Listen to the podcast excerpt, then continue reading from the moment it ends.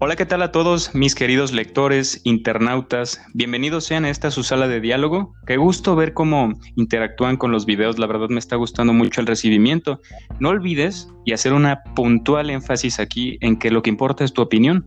Toma lo que creas más necesario, pertinente u oportuno de lo que escuches en este podcast. El día de hoy traigo una compañía repetida. La verdad es un gusto, un regocijo tenerlo de vuelta. Gabriel, ¿cómo estás? ¿Qué pasó, hermano? ¿Cómo estás? Buena tarde. Este, perfectamente aquí a gusto de que me invitaste nuevamente a participar aquí.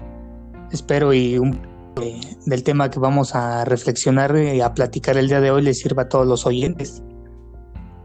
Creo que es un tema muy difícil, ¿no? Hay ciertos temas muy incómodos que nos enseñan a evitar, ¿no?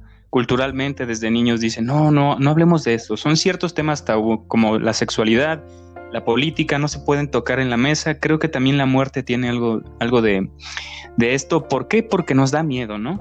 ¿O a ti no te da miedo? Pues aquí no le va a dar miedo, ¿no? O sea, pero hay que verlo, hay que analizarlo de la manera más congruente de que es un ciclo natural de la vida que muchas veces se ha especificado de diferentes maneras, tanto en la cultura como científicamente, pero al final de cuentas, pues todos vamos para allá, ¿no? Polvo eres y en polvo te convertirás. Es cierto, güey. Hay muchos temas que podemos desglosar aquí, la reencarnación, la vida después de la muerte. Creo que es algo muy enriquecedor y que podemos profundizar, ¿no? Como siempre, pónganse cómodos, prepárense su café. Espero que Gabriel también lo tenga porque desde antes de grabar le dije el café no puede faltar en una conversación, ¿no? Este gran estimulante que ayuda a que las ideas y las conversaciones fluyan. Así que vamos a empezar. Gabriel, ¿nos quieres introducir en la definición de qué es la muerte? Espero que no sea de Wikipedia. pues, mira, indagando por ahí, ando viendo que, pues, el concepto principal de la muerte como una entidad antropomórfica, perdón, pues ha existido en muchas culturas desde los albores de la humanidad, desde los principios. Ok.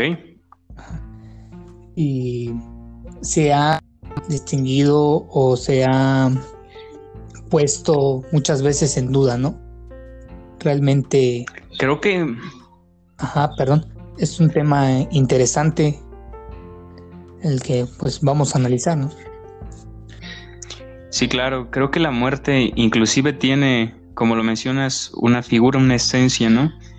Em, pero bueno, para diferentes culturas la muerte es vista de manera distinta. Recordemos o indaguemos en el periodo prehispánico que el sufijo pre es antes de lo hispánico, que fue la colonización de los españoles en Latinoamérica, desde México hasta la Patagonia Argentina. Este, tuvimos diferentes civilizaciones que inclusive sacrificaban personas, ¿no? Que era para venerar a sus dioses. Pero bueno, definamos la, la muerte como el punto final, ¿no? Como la meta a llegar, como algo que tenemos garantizados 100% todos, ¿no? Entonces, es muy importante que reflexionemos y no tengamos miedo, ya que pues es lo único que tenemos seguros. Por ejemplo, voy a citar una gran frase de Antonio Machado que nos decía, la muerte es algo que debemos temer, perdón, la muerte es algo que no debemos temer porque mientras somos, la muerte no es, y cuando la muerte es, nosotros no somos. ¿A qué refiere esta frase? A que mientras nosotros estamos vivos, la muerte no existe, ¿no?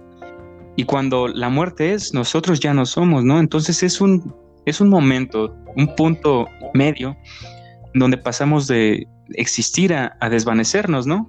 ¿Cómo, ¿Cómo, lo interpretas? Sí, claro, porque mira, tiene muchas perspectivas. Al momento de morir surgen muchas preguntas acerca de la muerte, el significado de la vida y las razones por las cuales pues se sufre y se muere. Es como te comentaba en un, un pequeño dicho, polvo eres y en polvo te convertirás hay que tener muy bien, este, perdón. Adelante. Sigue, sigue. Okay. Hay que tener muy, bueno, en mi punto de vista, hay que tener muy bien en claro que pues es un ciclo natural. Hay que perderle el miedo y dejar ese tabú a un lado. No es tan fácil, ¿sabes? Creo que uno de mis más grandes miedos es el morir, ¿sabes? Siempre, pero creo que es algo muy imprudente mencionar que, que solo viven los miedos en la mente, ¿no? Solo son artífices de, de un momento de silencio en donde nosotros nos quedamos a reflexionar en el vacío, en lo oscuro. En lo oscuro. ¿Por qué? Vi un video hace poco que me, que me dio mucha nostalgia, no sé si tú lo viste, te lo voy a describir, o no sé si nuestros audio escuchan lo han visto, que la neta no creo que lo encuentre, pero era una persona que sale como sus órganos van dando impulsos, ¿no? A, su vida. Desde que abre los ojos, toca el despertador tic, lo apaga, ¿no? Que es un impulso de su cerebro que todavía está como que entre dormido y despierto. Después se pone a bañarse y pone música, pero empieza a bailar y como que el día va muy bien. Y, y después su mente empieza a trabajar, ¿no? Esa conciencia que a veces nos taladra se empieza a imaginar que si se resbala, se va a caer y se va a morir y se imagina en, su propio velorio, ¿no? O también que la grabadora se puede caer ahí en donde se está bañando.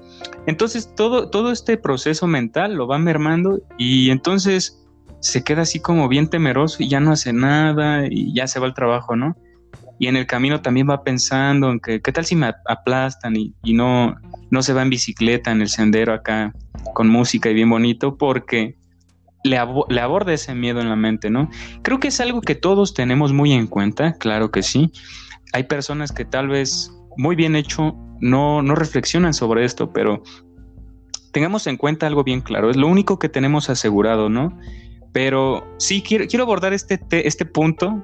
¿Cómo ves? ¿Por qué la mente juega un papel importante en la muerte? Porque si nosotros no supiéramos que somos efímeros, que somos eh, finitos, entonces pues no tendríamos miedo a la muerte, pero ¿por qué tiene tanta relevancia? Pues mira, enfrentarse a la muerte siempre va a ser un proceso muy duro, lo he dicho, con altibajos emocionales, pero pues no obstante, para la mayoría de las personas debe ser un periodo de acceso a una nueva comprensión y un crecimiento personal más que nada. Mira, yo estuve estudiando este, sobre la criminalística. A mí me llama mucho la atención eso. Em, tuve la oportunidad, se podría decir, em, de participar en varias necropsias, en tres nada más. Pero vas viendo el proceso y vas viendo la definición de la muerte de una manera más natural, de una manera más comprensible. Y más natural. Exacto, porque pues si lo ves de una manera normal, ¿a quién le gustaría morirse? A nadie. Ajá. Hay, hay, ahorita que mencionas esto, había en, Grecia una práctica que era irse a los cementerios, estar, me parece que era una práctica estoica, ¿no?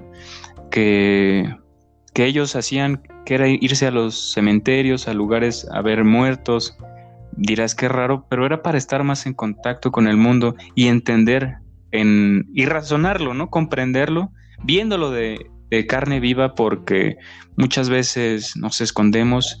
El mundo no es, no es positivo ni negativo, no es optimismo ni pesimista. El mundo tal cual como es.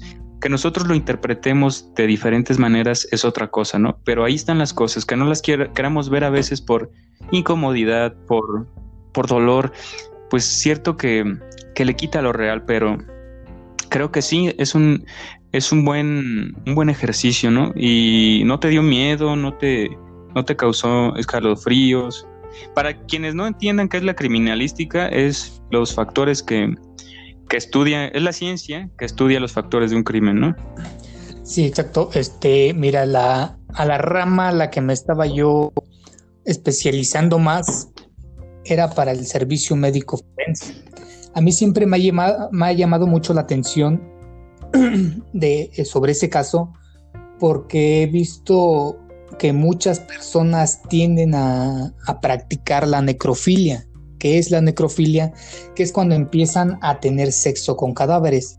Entonces yo dije, bueno, si tú como tanatólogo estás destinado a darle, se puede decir que el último final al cuerpo, debes de tener un poco de, de respeto hacia las familias, hacia el cuerpo mismo y respeto hacia ti también, ¿no? Porque pues todos vamos a pasar por ese punto.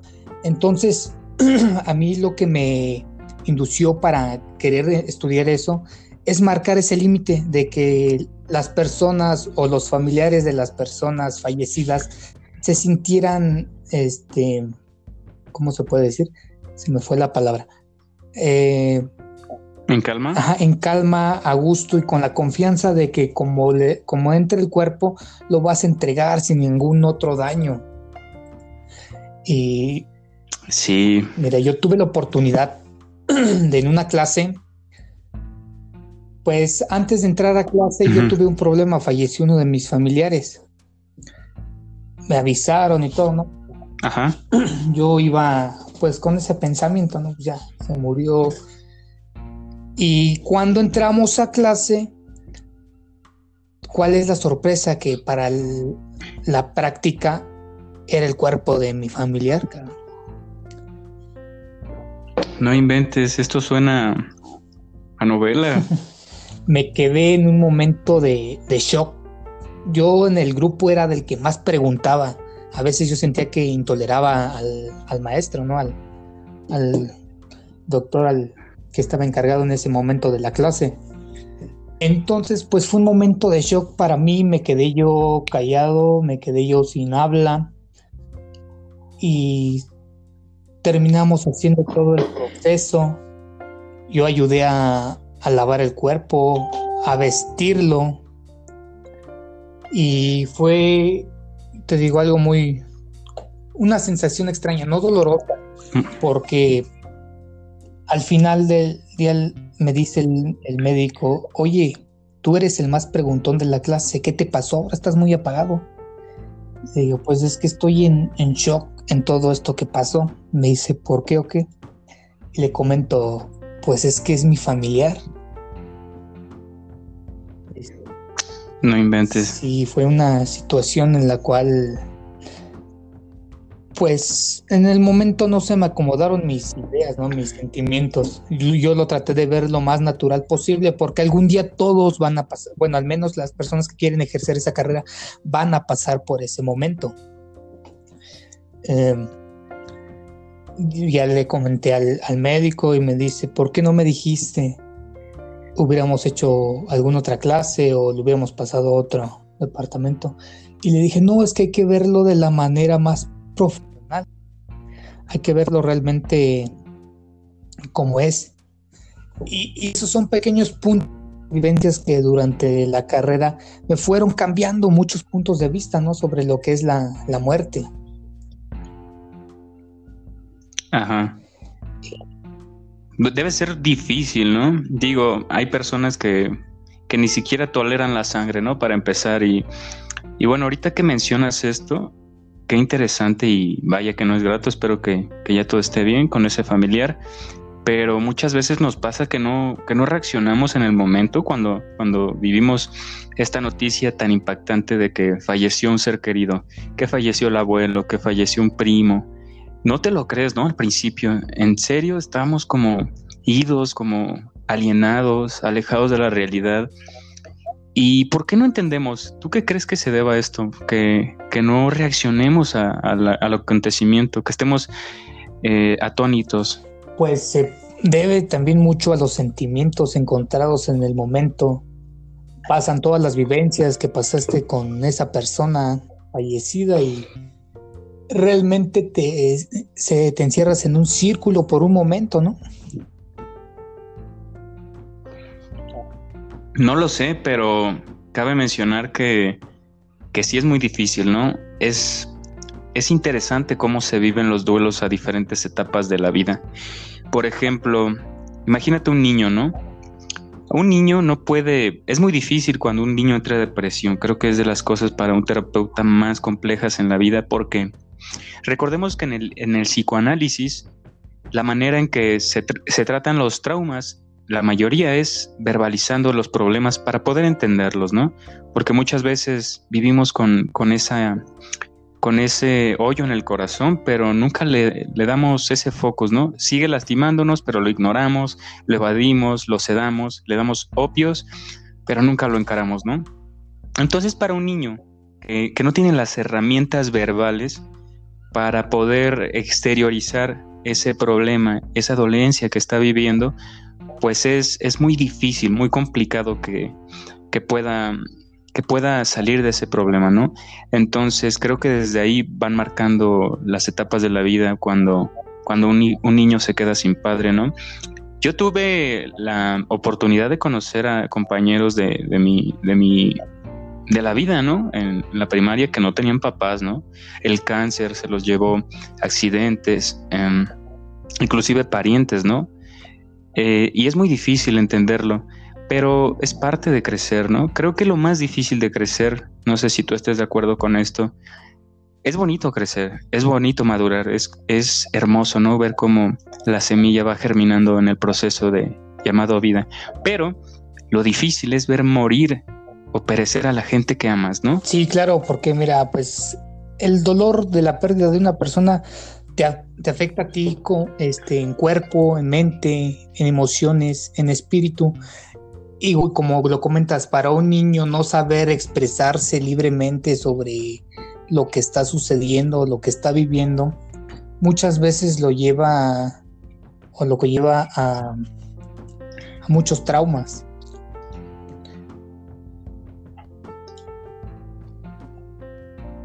Wow, qué, qué, miedo, ¿no? Pero bueno, a ver, tengo aquí en la conversación algo que me intriga, ¿sabes? No sé si tú tengas noción de este tema. Las posturas religiosas de las personas, la verdad es que no, no forman parte esencial de, la interacción, ¿sabes? Cada quien puede creer en lo que quiera. Pero sí tengo esta cuestión que quería preguntarte. ¿Tú sabes qué es la Santa Muerte y por qué mucha gente la venera? Pues mira, de hecho yo tengo un familiar que venera esa, esa imagen, ¿no? Eh, le pide según sus favores y todos ellos, yo estoy consciente de que cada quien es libre de creer en lo, en lo que quiera, ¿no? pero desde los principios se ha, perdón, se ha hecho motivo la veneración y las tradiciones culturales desde el principio, desde, hablamos desde los mayas, los aztecas, muchas veces se ha empezado a venerar la, a la muerte y en cultura se va, se va dando de diferente manera, ¿no? Lo que he notado que en las este, naciones hispanoamericanas eh, tienen más o son más factibles a crearse esa deidad. Ajá. No sé tú cómo lo, lo veas. Es bien interesante, me hace recordar el Día de los Muertos, ¿no? Aquí en México. ¿Sí es aquí en México? O, sí, porque no es Halloween, perdón. El Día de los Muertos, ¿no? Pero quisiera mencionar algo muy importante e interesante recordamos que desde la cuna venimos cargando tendencias o hábitos y yo lo veo muy reflejado en parientes cercanos, ¿no? Que, que ponen veladoras, que ponen pan de muerto, que ponen altares. Pero hay algo bien importante, ¿no? Muchas veces soñamos con estas personas que amamos, no las dejamos descansar. Y es así porque muchas veces le seguimos llorando, le seguimos sufriendo, pensamos que, que están sufriendo cuando en realidad ellos ya están en un, mundo mejor, ¿no? O quién sabe, pero ya están descansando cuando menos, eh, desencadenados de este cuerpo material que, que el deseo lo, lo, hace, lo conlleva a vivir sufrimientos en ocasiones y también este, cosas buenas, ¿no? Como todo, un equilibrio, pero no sé si tú has visto esto, que, muchas veces no dejamos descansar a nuestros parientes, ¿no? Los tenemos aquí, los queremos tener aquí y no entendemos que ya no están. Y, he tenido esa vivencia muy de cerca con este familiar que te comentaba. Eh, era un pedacito cuando llegué con el cuerpo, porque yo todavía contacté al de la funeraria para llevarlo a mi domicilio, a mi casa en ese entonces cuando ve mi, abuela que llego yo con el cuerpo y que llego con los papeles de, de la necropsia del certificado de difunción, fue un momento difícil para ella, ¿no? Porque pues ella ya sabía de lo que estaba estudiando y ella decía, ¿cómo puede ser posible que hayas abierto el cuerpo de tu tío y la chingada? Y fue un momento de duelo. Se enojó, un momento de duelo ahí. Y lo he visto este, seguido que iba a visitarlos, de que no pueden dejar de descansar a la persona, no lo quieren aceptar todavía, siguen a la hora de la comida poniéndole comida como si se lo fueran a comer, o luego se pone ella a platicar con la imagen de él. Este, siento que tiene que ver mucho también la psicología. A lo que lo he estado estudiando más o menos a como la he visto, es la culpabilidad de que ella como madre siente que no le puso tanta atención a su hijo y por eso el motivo de su muerte. Es verdad, muchas veces nos condenamos por cosas que pasan en la vida que no entendemos, ¿no? Em, es muy complejo y entiendo lo que es muy difícil perder a una persona. Dicen que el dolor más grande es el de una madre ver morir a su hijo, ¿no? Y supongo que este es el caso de tu abuela, ¿no? Eh, pero fíjate que no, no toda la culpa la tienen los padres, ¿no? A final de cuentas es algo que realmente te va a pasar, es un ciclo natural, pero no todos la ven de la misma manera. Es lo, lo importante de abrirse mentalmente hacia cosas distintas, cosas desconocidas para tu persona.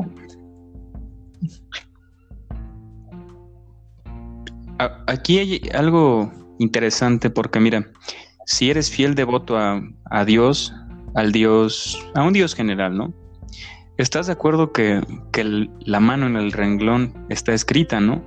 Y también perecer, pues, es un regalo y es otro regalo, ¿no? Igual ya nos está predestinado nuestra fecha de caducidad por, por un creador, ¿no? Pero hay que entender que eh, no entender que alguien ya no está, que fue él quien tomó esa decisión, sea la circunstancia que sea, sin excusa alguna. Sé que tal vez pueda haber diferentes cosas que, que puedan argumentar en contra de esta, de esta, ¿cómo se dice? De este axioma. Bueno, no es un axioma, este, esta reflexión, pero entendamos que, que la vida va más allá de nuestro entendimiento que hay algo bello sucediendo detrás de nosotros, que nos cuida, que nos protege y que nos ama, y que, bueno, hay ciertas cosas que debemos hacer para, mientras estamos aquí, hacer que la vida valga la pena, ¿no crees? Sí, porque mira, realmente hay que apreciar todo lo, bello que nos da la vida, como tú lo comentas. Eh, es normal sentir el, el, dolor por algún, por algún momento, ¿no? Algunos días, meses, incluso años. Pero hay que saber sobrellevar ese luto, eso, esa circunstancia en la, en la cual vamos pasando y realmente apreciar las cosas buenas de la vida, aprender a vivir. Ese sería un, punto. Ajá. Que no nos que no nos eh, disperse este pensamiento de, de, lo que tenemos enfrente, ¿no?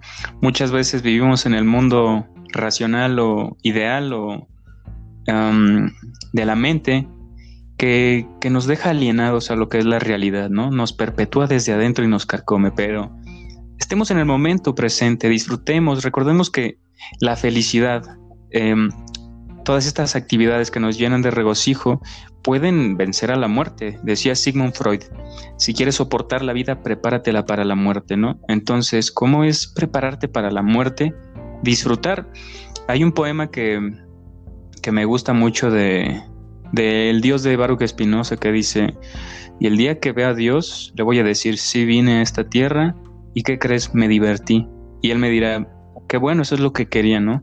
Diviértete, disfruta, sal al campo, eh, hay, hay personas que creen que, que, es un castigo la muerte, pero, pero no, creo que, creo que es un proceso y que ya está determinado y mientras podamos, hagamos que, que, que sea largo ese, ese vistazo hacia, hacia nuestra decadencia, sino que, que podamos disfrutar mientras se puede. Claro, este, hacer cosas que disfrutas, pasar tiempo con las personas que quieres, todo eso pues yo siento que deberíamos de explotarlo más.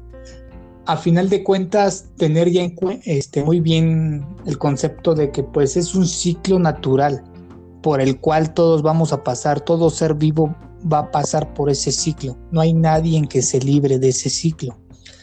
Entonces, como lo comentas, ser feliz, eh, practicar cosas que te gustan, algún deporte, todo eso conlleva a que tu vida se vaya forjando de una mejor manera, ¿no? Y estar preparado para, como te digo, para el ciclo final, que sería la muerte.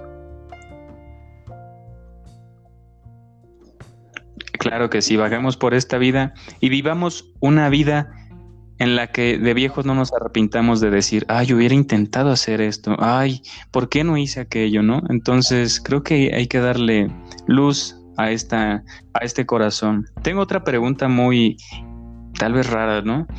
¿Tú has oído de la este, reencarnación? De hecho, en la cultura budista, eh, estuve leyendo un poco de eso. Ellos creen mucho en la reencarnación igual en la India. Este, no se acaba el ciclo, sino que vas reencarnando de diferentes formas y muchas veces.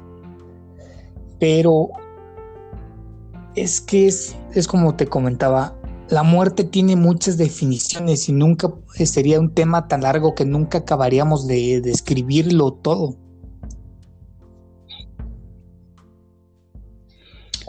Claro, para unas personas Morir es volver a nacer, ¿no? Piensen en, que hay otra vida y, pues eso los alenta, ¿no? A seguir viviendo de una manera bien. Sería como un, ¿cómo se podría decir? Un motivo por lo cual ellos pueden llevar su vida más tranquila, más amena.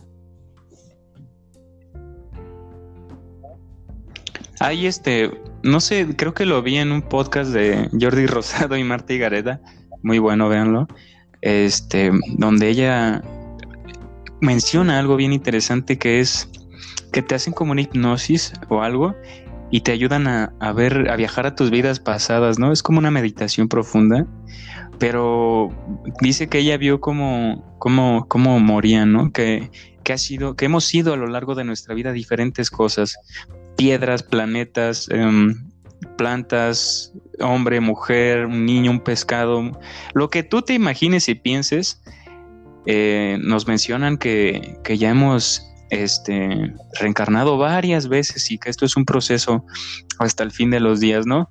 Pero bueno, ¿a ti qué, en qué te, gustaría reencarnar? En un caballo, compa. no, se me llama. y yo en un jinete, güey.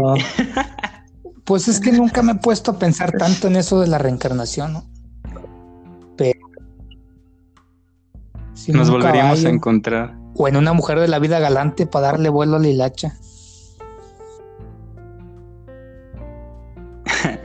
hay algo bien interesante. Haz de cuenta que hay un escritor llamado William Shakespeare, que supongo ya has oído de él. Tiene, tenía una novia, ¿no?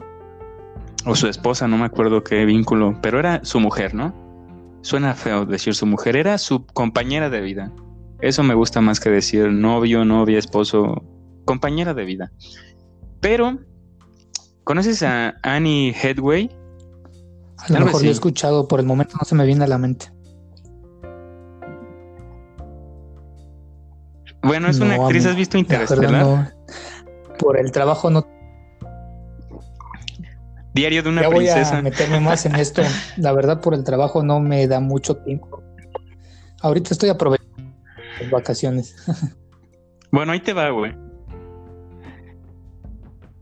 Sí, no, no importa, entiendo. Son películas. Bueno, Interestelar es buenísima, güey, tienes que verla, pero ahí te va, güey. Esta actriz, Annie Headway, que sale en Diario de una Princesa o en Interestelar, haz de cuenta que, o sea, tiene que ver con la reencarnación.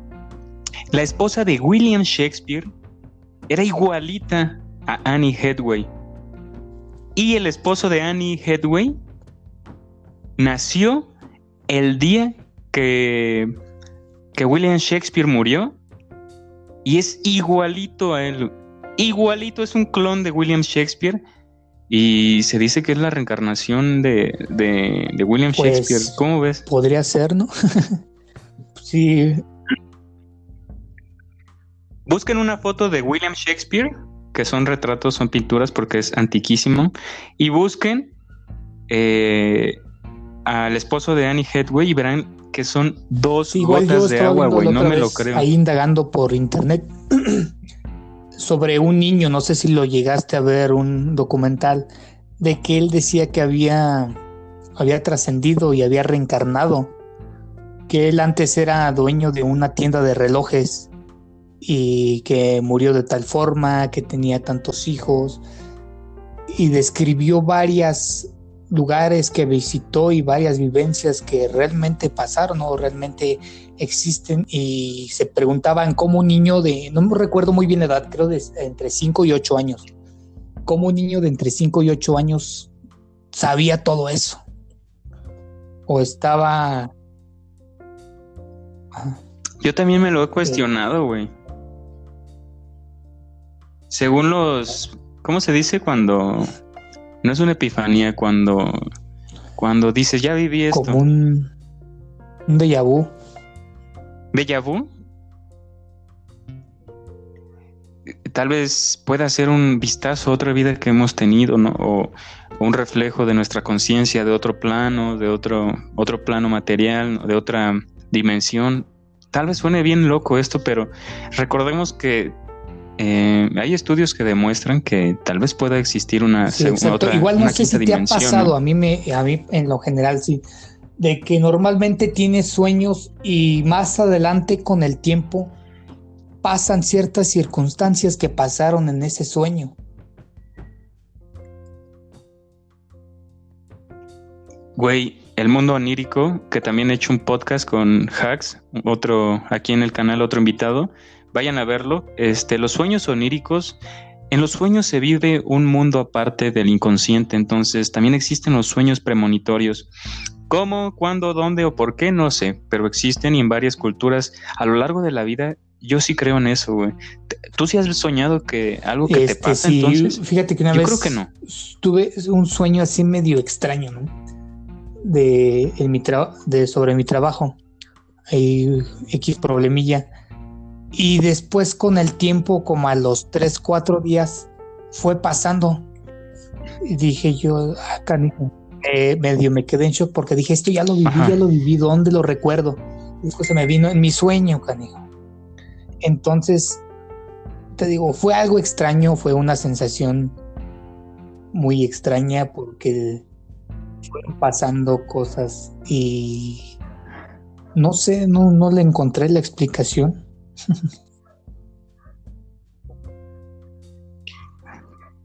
Es que a veces es irracional, pero hasta ahí. Quisiera hacerle la atenta invitación a la audiencia que dejen en los comentarios en qué les gustaría reencarnar. Lo que sea, cualquier cosa. Tú dijiste que un caballo, ¿verdad? ¿Es esto animal espiritual? No, nunca me he puesto a, como tierra de eso. digo, a mí porque me llaman un buen atención los caballos y desde niño siempre he estado en contacto con esos animales. Igual. Wow. ¿Y si te mueres por caerte de un caballo? Nunca me he puesto a pensar en eso.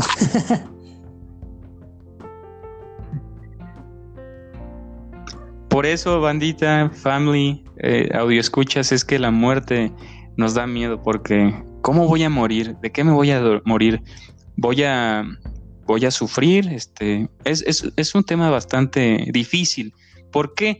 Porque es antisonante ante nuestros oídos, ¿no? Es incómodo, es, es difícil, es, hay cosas que mejor podemos, omitimos en la realidad porque sí, pero nos da que cosa pensar Mira, yo tengo una gran pasión que son las motos, ya tuve dos accidentes a causa de la velocidad, pero siento que un pensamiento muy tonto, exacto, no entiendo. Y no entiendo. Pues ese sería la muerte más factible que yo quisiera, no morir a alta velocidad me iría contento a esa adrenalina, esa, ese sentimiento que se siente el momento de subirte a una moto.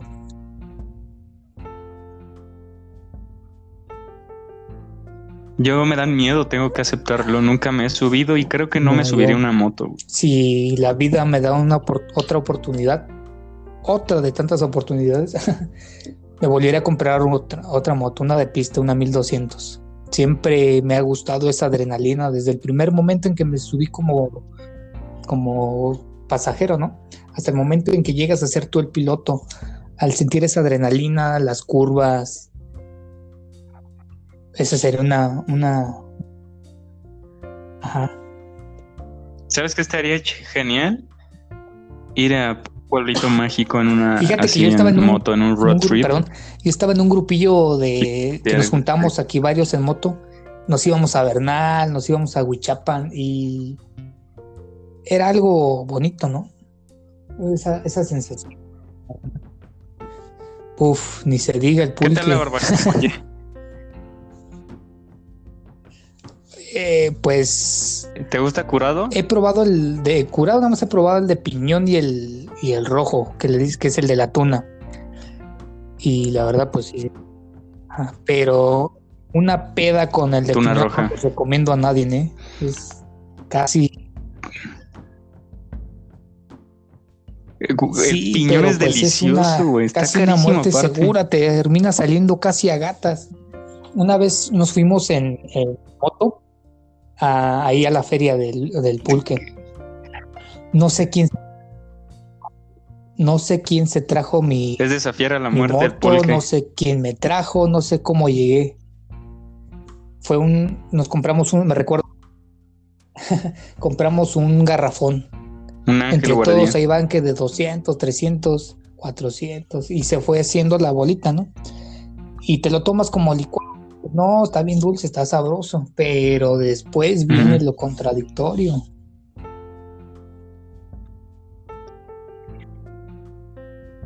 Es que lo malo del pulque es que sigue fermentando en tu panza y te, da un... te corta, ¿no? Te, te da cortocircuito y sí, pero... orina sentado. Qué experiencias. En esas experiencias yo siento que la vida no se valoraría, ¿no? Sí, porque, bueno, yo en mi caso, todas las vivencias, tanto buenas como malas, me han dejado una marca en mi vida. Y yo siento que si no hubiera pasado eso en su momento, no sería la persona que soy o que siento que soy hoy en día.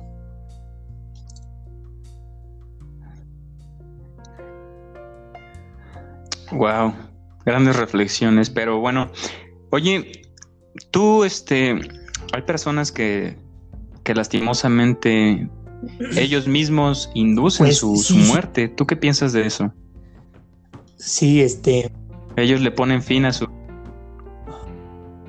respetuoso, ¿no? Porque es un tema sensible y, yo, yo quiero hacer hincapié en que dialogar sobre una cosa hace que, que el colectivo progrese, ¿no? Porque se llegan a mejores conclusiones, se tiene más en cuenta el tema, entonces creo que este tema también es muy sensible, pero quisiera abordarlo, ¿no? Porque es interesante ver cómo, cómo funciona pues y, qué piensas. Es un tema de, de, respeto porque yo siento que para atentar con tu vida, primeramente debes de tener mucho valor, ¿no? Para lograr a eso. Y son muchas vivencias, muchos traumas psicológicos o traumas que fuiste llevando a través de tu vida que los, los acerca a tomar esa decisión, muchas veces irracionalmente, dopados, tomados. Yo siento que, mm, bueno, volviendo al tema más religioso, el alma no se desprende de una manera que descanse en paz, ¿no? Siempre no, pues. Vuelve a otro lugar. Queda, queda como que en el limbo, no, no, aún no ha aceptado su muerte.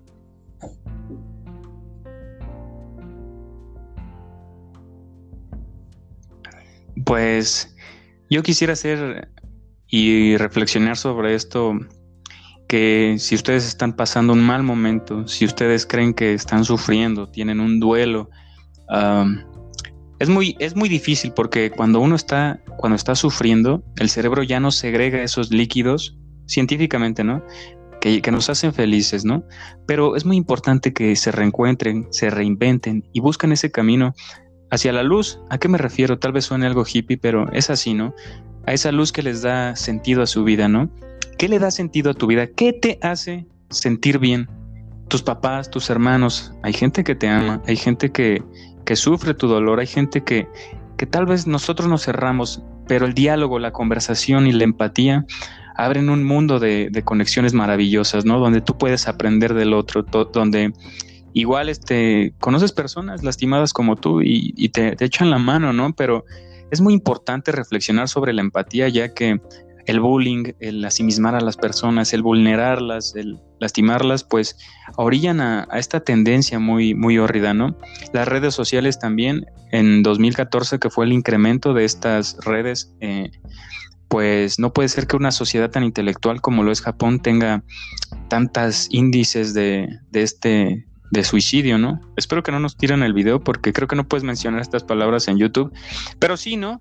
Quisiera hacer énfasis en que en que si vemos a alguien eh, sufriendo, lastimado, nos acerquemos a él. Yo siempre he tenido esta noción de, acercarme a las personas calladas o no sé, yo, yo siento que todos tenemos algo que decir y tenemos cosas valiosas adentro. Recuerdo mucho una persona, cuando yo estudiaba, te lo comparto, eh, había, bueno, toda la vida me he topado con personas muy silenciosas que, que, se, que comen solas.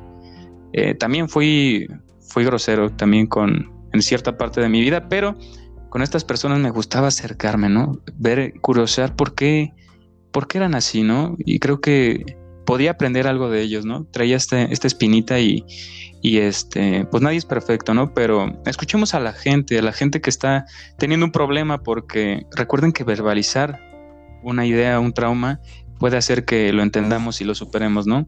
¿Tú qué piensas de, de pues las situaciones difíciles que pueden pues, orillarnos a, hacer ese este, acto extraordinario. Eso que comentas, fíjate que les puede cambiar mucho la vida o el, sentido en el, en el que están en su momento. No sé si recuerdes, yo cuando llegué a, es que trabajamos juntos en, en un tiempo, te me hace y me empezaste en un lugar, ¿eh? X. Sí, muy bien, lo recuerdo. No hay que hacer publicidad, pero. A ver, si recuerdas? Sí, recuerdo. sí, no, no menciones. ¿Cómo fue? a ver, ¿cómo nos en El punto en el cual querías referir? No sé si notaste, estaba yo muy callado. Estaba pasando por unos problemas familiares y económicos y el momento de la más mínima charla que tuvimos me hizo sentir pues a gusto en el trabajo, ¿no? Me hizo cambiar mi perspectiva en la cual iba y estaba en el día ahí. Y te digo, o sea, es en el punto en el que me refiero de que cualquier palabra alentadora que le des a, a la persona puede hacer grandes cambios. Por ejemplo, tú me acercaste y me dijiste, llevo una semana aquí, carnal, pero lo que necesites o lo que te pueda ayudar es aquí estamos. Me dijiste algo que, que no me dijo una persona que tenía 3, 4, 5 años ahí en el trabajo. Es, es a lo que me refiero. Los pequeños actos llevan a grandes cosas.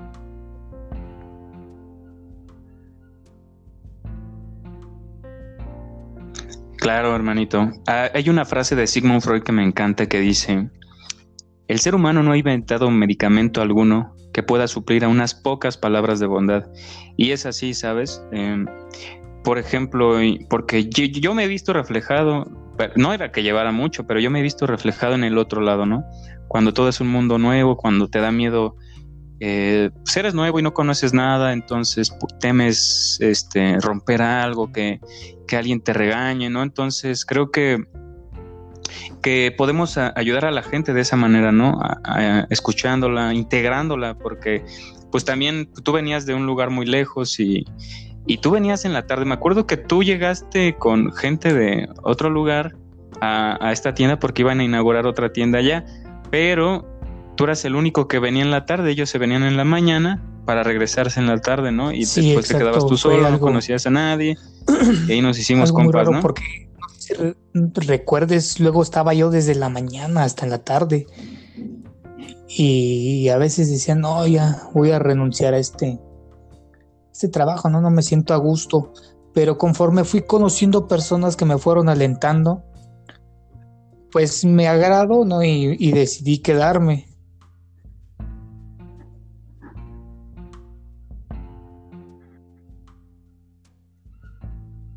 Tienes razón. Yo, este, a eso refiero con las personas calladas o las personas que aparentemente les cuesta expresar, son introvertidos, les cuesta dialogar. Y la integración es muy importante. Quiero que hagamos esta reflexión sobre no digo que tú seas cohibido y que estuvieras en un rincón sentado, todo lo contrario, este, llegabas a tirar madreada, cotorrear, trabajar también, éramos muy buenos trabajando. ¿Sabes qué recuerdo? Que no, esto sí te, hasta te di tu pinche medallita. No, no sé si te acuerdas, pero deja cuento esta anécdota. ¿Te acuerdas de lo que voy a decir o no? Ahí sí te, ahí sí te rifaste. Hagan de cuenta que este compa estábamos jalando y llegó a dejar unos papeles o no sé qué, qué, cosa. Y este pasó a la oficina sin uniforme, sin nada. Y este, y nos vio en chinga porque éramos tres y se puso ahí a ayudarnos y, y acá a, perrearle, ¿no? Sin, siendo su día de descanso, sin uniforme. Y este, y se puso a hacer las cosas, ¿no? Como si, pues viendo que, que todos estábamos batallando, ¿no? Dándonos ese impulso esa mano que necesitábamos en ese momento y este, pues no tenía por qué hacerlo, estaba en su momento de descanso y se quedó como tres horas, dos horas y este, y la neta, pues fue un momento en donde necesitábamos esas manos extras y él llegó, nos ayudó y creo que, que estuvo chido y te di, ahí teníamos en el trabajo, no sé si te acuerdes, como medallas, güey.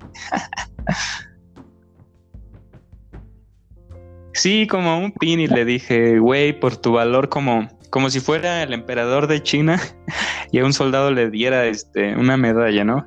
Por tu valor, este, no, sí, te, rifaste y, qué bueno onda, me motivaron en el momento en el cual pues yo estaba medio apagado y entonces cuando yo te, te vi, los vi así eh, un poco presionados, dije, pues, ¿por qué no? no? Si me dicen que no, pues ya lo dejo de hacer. Pero una sensación padre, ¿no? Te digo, son. Exacto, güey. adelante. te, eh, comentaba, son todas esas vivencias las cuales después de que las recuerdas, ya sea en un café o, o, como en estos momentos, ¿no? Platicando, son vivencias que dices, no, pues valió la pena todos esos, esos momentos y te va dejando un buen sabor de boca. Bueno, al menos en mi persona.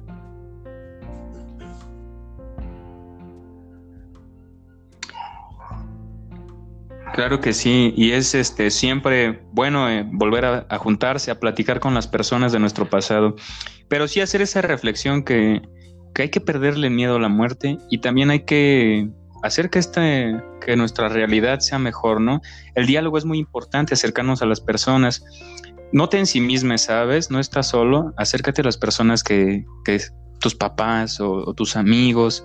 Cuéntalo sin, em, sin o ve una terapia, ¿no? Pero haz cosas que te dejen algo, algo, una reflexión. Por ejemplo, decía Víctor Frankl, un psicólogo en la Segunda Guerra Mundial, me parece. Él escribió El sentido de la vida, que si ustedes están pasando un momento muy adverso, se los recomiendo. Él, él vio, él se dio cuenta mediante un estudio, mediante estar en un... Él era judío, ¿no? Estuvo recluido en un campo de concentración y se, y se dio cuenta de algo muy interesante, ¿no? Que alguien que, tenía, que, le, que tenía un sentido en su vida, sobrevivía más que alguien que no tenía un sentido en su vida, ¿no? Entonces, sí, eso nos va a alentar, nos va a ayudar a, soportar esto. ¿Cuál es el sentido de tu vida? Te pregunto yo. Tus amigos, tu carrera, tu trabajo. Tal vez tú mismo, cumplir tus sueños, eh, tus ambiciones, trabajar en ti, tu perro, lo que sea. Pero Encuentra el sentido de tu vida y aférrate a ello con todas tus fuerzas, por el cual, pues aprovechar todo este tiempo, ¿no? Al menos yo en mi persona, mi motivación es algún día terminar mi, mi carrera. Suena algo, algo loco lo que le comentaba a mi pareja anterior y se lo comentaba a mi mamá también, que yo me veía realizado antes de cualquier cosa me, ve, me veo y aún me veo realizado en un futuro teniendo en mi propia casa mi funeraria, ¿no? en la sala de mi casa una funeraria. Y luego a, conversar con mi expareja. Y ella decía, no, pero pues es que yo quiero poner un restaurante, un puesto de hamburguesas. Y luego le decía a mi mamá, imagínate las noches hamburguesas y, y todo el día funeraria. Pero, pero es un es una motivación que tengo, ¿no? no, terminar ese, llegar algún día a terminar eso. Todos tenemos ambiciones, yo creo, pero ese fue un punto en el cual me motiva, ¿no?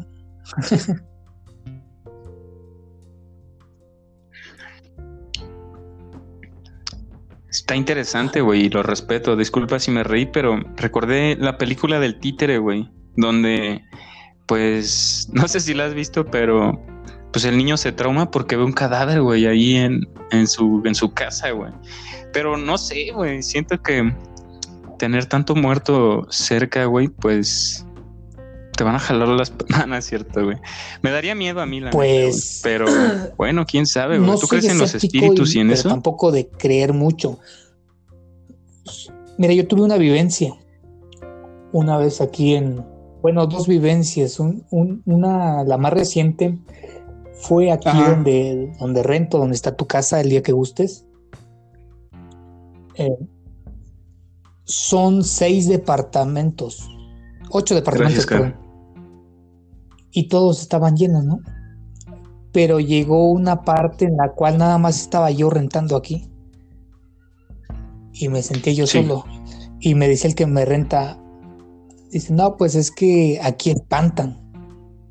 Aquí, hay cosas así. Y yo me quedé escéptico, ¿no? Dicen, ay, ¿cómo van a espantar? Pero un día iba entrando, es una entrada como de 10 metros de la puerta de la calle hasta dentro de los departamentos. Es un pequeño callejón. Iba yo entrando y se viene una pelota de mi bebé rodando. Cosa que no, que no hacía aire o motivo por el cual se moviera. Y me quedé yo así. Mi bebé ya estaba, eran las 10 de la noche. ¿Ni estaba tu bebé? Sí, como 10. Ajá. Qué miedo, güey. ¿Sabes qué me. verdad, estaría perfecto. Me dio la idea de hacer un podcast de cosas de terror, güey. ¿Cómo ves? Cosas paranormales, güey, sucesos raros, duendes, Fíjate que eso de cosas que se mueven, fantasmas, cosas que se mueven. No creía yo tanto eso y, y, veía videos y decía yo, no mames, quiero que me pase esta situación, ¿no? experimentarlo. Y un día eran las, sin mentirte, neta, por Dios, por el Dios que tú creas, te lo juro. Estaba, eran como las 3 de la mañana y estábamos, pues ya estábamos acostados con mi pareja y mi bebé. Y yo a mi bebé para motivarlo a que hiciera sus necesidades y se enseñara a hacer del baño, le compré una vacinica que al momento que cae la pipí hace ruido como si se bajara el agua y se pone una musiquita. Esa vacinica pues no la usaba tanto, se hacía güey en pocas palabras, ¿no? Y la tenía abajo de, una mesa que duró como tres meses ahí abajo. Entonces, un, te comento, a las 3 de la mañana empezó a hacer ruido de la nada, cabrón. Y nos paramos y en ese momento, según uno bien hombre, no, pero yo mandé a la mujer, a ver, ve a ver qué es ese pinche ruido. Ajá. y ya salgo yo tras de ella. Me dice, oye, es que es la vacinica del niño. Y ya la saca debajo de la mesa y está seca esa madre y trae como un imancito que al momento de tener contacto con el líquido es cuando suena. Y estaba seca, pues llevaba dos, tres meses abajo de la mesa. Y luego estaba apagada, güey. Sí, eh, eh, eh, es de pilas, o sea, nada más hace los ruidos y todo. ¿Era eléctrica, güey? ¿Existen vacinicas eléctricas? Ajá, y empieza a poner una musiquita. ah, ya como si. Pero esa madre estaba apagada, Entonces me, saqué yo bien de pedo y decían, manches, ¿no? Mira. Quería vivirlo, pero pues me hubieran avisado.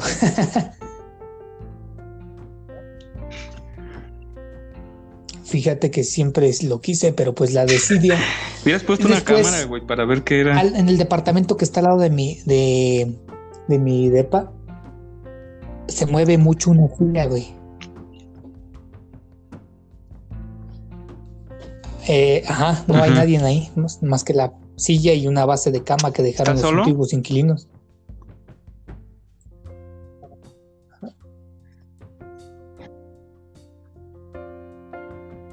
Qué miedo, güey. Bueno, vamos a dejar este tema paranormal para otro podcast, hacerle la latente invitación a la gente que nos escucha, que lo compartan con sus amigos, que le den like y se suscriban, porque ya vi que no estás suscrito a este podcast, ¿eh? así que espero que formes parte de esta bonita comunidad de gente dialogando, de gente equivocándose. Recuerda que lo que yo diga o Gabriel no es la verdad absoluta, cuestiónalo todo, ¿no? Toma lo que creas necesario, pertinente u oportuno y saca tus propias conclusiones. Les mando un estimado, pues, caluroso agradecerte más que nada, ¿no? antes, estar contigo. ¿Quieres agregar algo antes que me des la oportunidad de formar parte de, de este proyecto. Agradecerle a los oyentes también que se tomen su tiempo de, de escucharnos, ¿no? Y espero que saquen, sí, excelentes, que saquen lo más son bien lindos, güey. Bueno, se puede ser creíble y lo más favorable de ellos. A final de cuentas son temas en los cuales podemos reflexionar un poco y sacar algo positivo, ¿no?